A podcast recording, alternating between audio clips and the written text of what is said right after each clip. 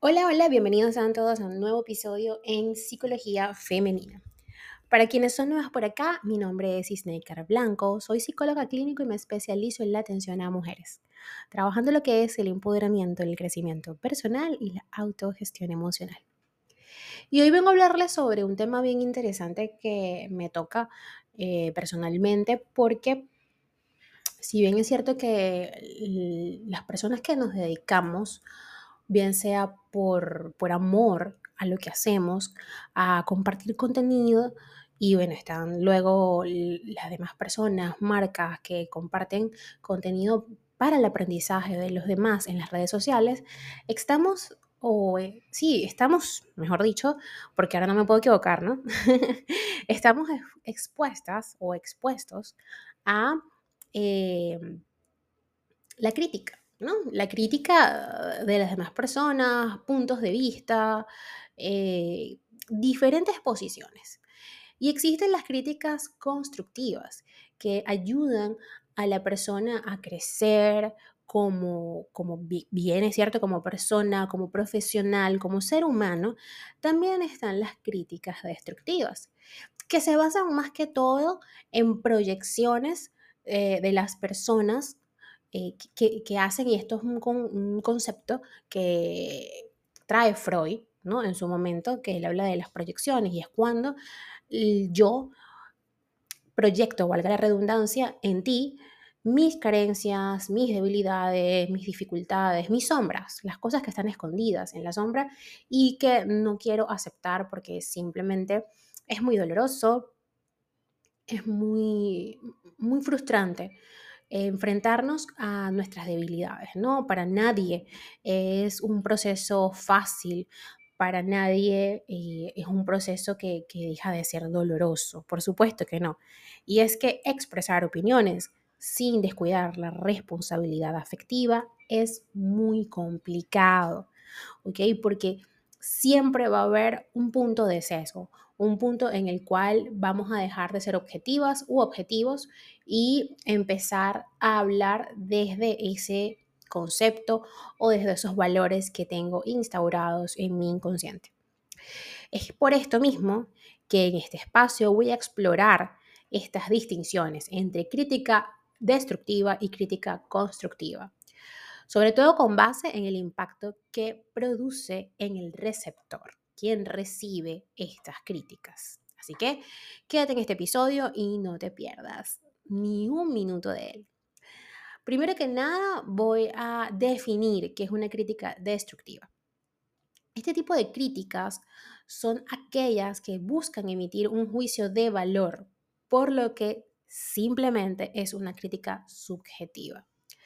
Es cierto que en ocasiones tales juicios son necesarios, pero lo que caracteriza a la crítica destructiva es que este o esta crítica, mejor dicho, no toma en cuenta las circunstancias de la persona, sino que se centra en atacarla y causarle daño.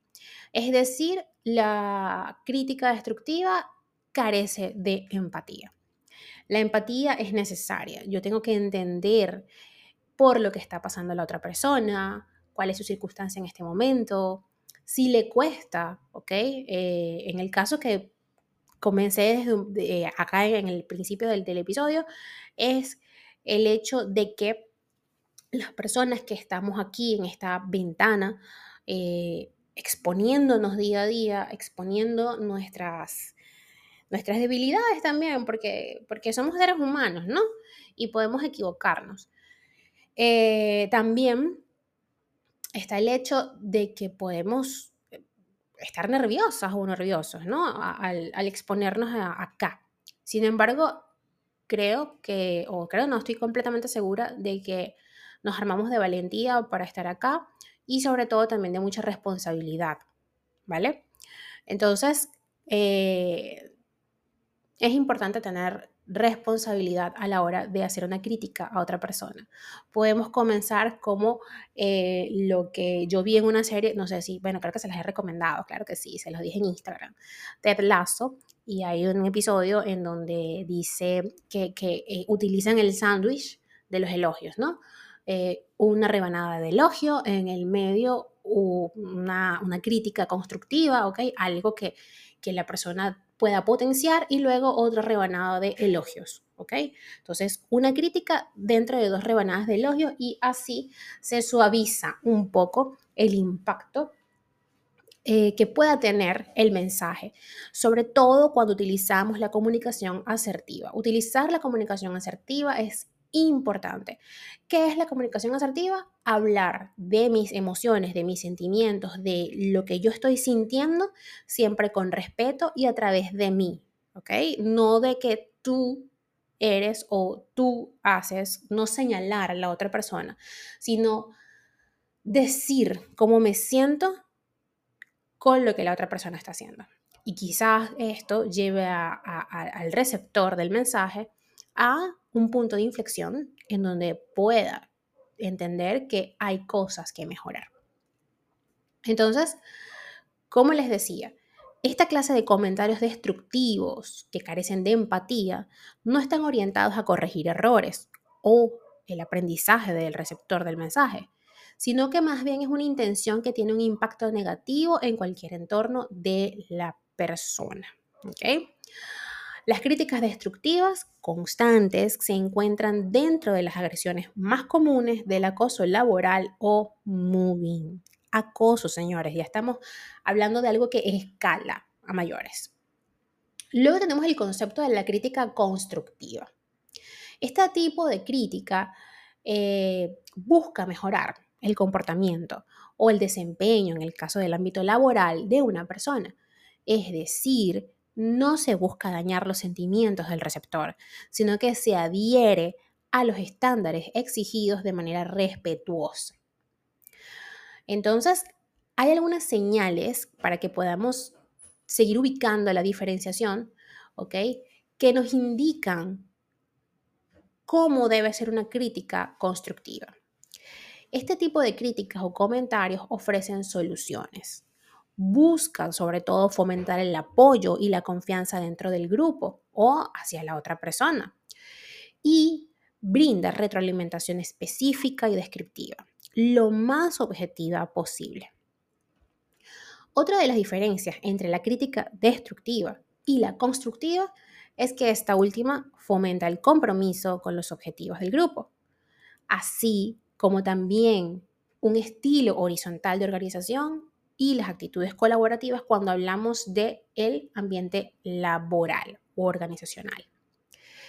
Es por ello que les recomiendo que las opiniones constructivas en todos los ámbitos relacionales del ser humano, desde las organizaciones hasta las amistades, debe utilizarse, incluso pasando por la pareja y el activismo. ¿okay? Ahorita, y de hecho tengo un, un short en YouTube en donde hablo de eso, de esta eh, epidemia verborreica que hay en las redes sociales, en los medios de comunicación, en donde cualquiera con un teléfono inteligente se cree eh, que sabe más que los demás o cree que de alguna forma tiene derecho, ojo, tenemos derecho a expresarnos, pero no derecho a pasar por encima del otro. Ahora bien, Snaker, ¿Cómo logro que mi crítica sea constructiva y no destructiva? Pues hoy te voy a compartir algunas claves para que revisemos, porque, ojo, yo también me voy a revisar, yo tampoco soy eh, perfecta, soy un ser humano, ¿vale? Entonces yo vengo acá a compartirles eh, mi conocimiento desde la humildad, desde el amor y espero que, bueno, como bien ha sido y como lo demuestran las estadísticas, sea bien recibido. Primero que nada, te invito a que expreses cómo te hace sentir la situación. Esto te ayudará a generar empatía y resalta la palabra empatía en tu receptor. También puedes describir la conducta, no la personalidad del individuo. Como un ejemplo pudiera ser, has llegado tarde y esto me molesta. En lugar de decir, eres muy impuntual, porque estás sentenciando a la otra persona. También es importante tomarnos el tiempo para devolver la empatía. ¿Sí? Escucha y analiza las circunstancias del otro, pues forman parte invisible de su forma de actuar. También reconocer tu responsabilidad, tu cuota de responsabilidad en la situación, en lo que esté sucediendo, en la dificultad, ¿no? El, el impasse. Y esto no se trata de que ambos se sientan culpables, oído acá. Con una crítica constructiva se busca analizar qué parte del resultado corresponde a cada persona implicada para mejorar así los resultados. También puedes pedir soluciones, pero piensa también tú en una. Puedes decirle a la persona qué puedo hacer para hacerte sentir mejor o para cambiar o modificar esto, pero también tú puedes pensar porque tienes que ser parte activa del conflicto, ¿ok? Si el objetivo es común, el camino debe recorrerse en equipo, en pareja, como quieras llamarlo, cualquier sea el caso. Además, también es importante encontrar una solución elaborada por ambas partes, ya que esto sería mucho más eficaz y generaría confianza, conformidad con las medidas adoptadas, con las reglas, con los parámetros, con lo que se haya acordado. También equilibrar nuestra crítica con el reconocimiento de los logros, lo que les decía, una rebanada de logros, de elogios, la crítica en el medio y luego otra rebanada de elogios, no cuesta nada. Sobre todo si estás ante una persona sensible o vulnerable, pues no todo el mundo responde igual. Ahora, ¿cómo lidiar con la crítica destructiva? Por muchos motivos, o por mucho que nos esforcemos en motivar a nuestros compañeros y a nuestros seres queridos a mejorar y sobre todo cuides tu responsabilidad emocional a la hora de comunicarles una crítica o un punto que te parece a ti pudiese mejorar, en algún momento no verás recompensada esta acción, ¿ok? Porque bueno, cada quien anda en lo suyo, ¿sí? Y cada quien entiende el mundo como puede, dependiendo del trabajo personal el, que esté haciendo o en lo que ande. Y es que muchas personas a veces, de manera inconsciente, no reconocen las diferencias entre crítica constructiva y destructiva. Y el estrés y la normalización de la violencia son factores que afectan de manera directa en la forma en que mm, se critica a los demás o nos dirigimos a los demás. Entonces, ¿cómo lidiar con ello? Primero, aprende a reconocer las diferencias entre ambas críticas y ya te las acabo de dejar en este episodio, así que estúdialas, escríbelas, escucha y reescucha el episodio si es necesario. También es importante entender que no eres responsable de la falta de respeto. La ira, el conflicto y la falta de empatía están dentro del otro. En esa persona quien debe lidiar con ello, no tú, es esa persona la responsable afectivamente de sí misma. También puedes recordarle a esa persona que la sinceridad no es lo mismo que el sincericidio. Agradece que te exprese lo que siente, pero pide que lo haga de una manera responsable y respetuosa. También entrena tu asertividad. Es muy difícil, yo lo sé por experiencia propia, es muy difícil responder de una buena manera a una crítica destructiva. Pero si entrenamos nuestra comunicación asertiva y entendemos que eso es una proyección de esa persona en nosotros y que nada tiene que ver con nosotros, será mucho más fácil. Y sobre todo, evita mostrar tu enfado. Aunque esto parece incoherente con la injusticia que vives, exteriorizando esto, tu reacción negativa, solo va a reforzar la mala actitud de la otra persona. Recuerda siempre que la otra persona busca herirte.